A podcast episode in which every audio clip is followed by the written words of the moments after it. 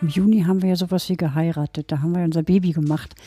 Am 29.06. übrigens. Ähm, ja, da haben wir die UG gegründet. Also da ist Schockhöschen Geboren. offiziell eingetragen und beim seitdem laufen Notar. wir schwanger, genau. Also 29. Juni 2022. Korrekt. Richtig. Ich glaube, man muss sich das halt immer so vorstellen, gerade wenn man eben auch wirklich Stoffe selber designt. Alleine das Design braucht halt eine Monsterzeit. Dann muss man Probedrucke erstellen. Dann muss man mit diesen Probedrucken Prototypen nähen, bevor man das eben in eine große Produktion oder halt selber produziert gibt. Da reden wir halt einfach, wenn man keine Massenware hat, von mindestens zwölf, eher von 20 Wochen. Das wissen die wenigsten. Ne? Also damit sind wir auch konfrontiert worden. Wie lange sowas dauert, bis sowas überhaupt entsteht. Wir haben auch gedacht, zack, zack, hier ist der Stoff, hier sind die Nähte, auf geht's. Morgen sind wir online. Ein Scheiß bist Na, alleine wie lange es gedauert hat, bis wir das perfekte Garn gefunden Ach, hatten. ja, ne? oh Gott, oh Gott, ja stimmt. Das Gummi. ja. Hallo? Ursprünglich hatten wir mal gedacht, wir machen alle Nähte grau.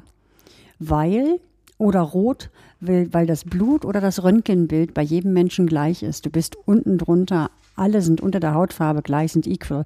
Total egal, wie viel Pfund du auf die Waage bringst, ob dein Arsch jetzt groß, klein, die Labien riesig sind, ist total egal. Du bist einfach im All wie jeder andere. Mittlerweile haben sich die Farben dann doch dem Gummi angepasst. Das fanden wir auch ganz schön. Aber der Grundgedanke ist immer noch da. Und ähm, ja, wie gesagt, also bis wir dann so weiter, wir freuen uns über ein langsames Wachstum, wir freuen uns auch über ein schnelles Wachstum, natürlich.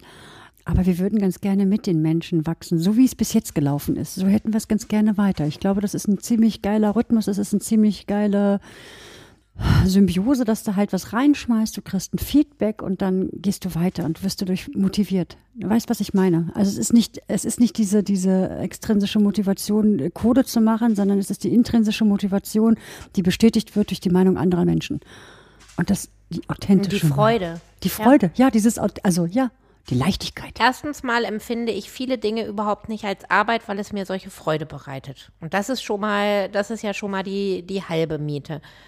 Dann muss ich ehrlicherweise sagen, sind wir auf diesem Weg deutlich strukturierter und fokussierter geworden. Eben aufgrund dessen, dass wir eben mit dieser Start-up, Neuunternehmer, Rookie, wie du so schön sagst, äh, Ding auch echt auf, auf die Fresse gefallen sind. Ne? Also nie im, im, im ganz bösen Sinne, so dass man gedacht hat, man lässt es, sondern ah, ich glaube, das kennt ja jeder. Dann hast du Dateien abgespeichert und plötzlich waren die weg. Oder also dieser ganze Weg, bis du sozusagen eine richtig gute Unternehmensstruktur gebaut hast.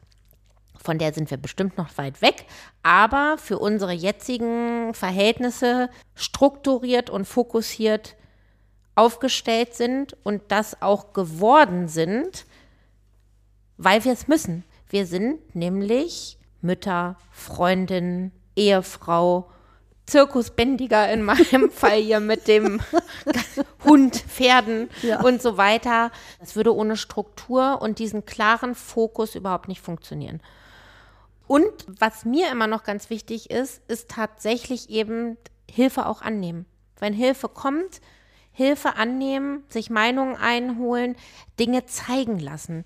Nicht immer alles besser wissen, sondern alles wissen wollen, auch alles selber ausprobieren wollen. Aber wenn es jemand besser kann, so wie jetzt zum Beispiel das Nähen, dann abgeben.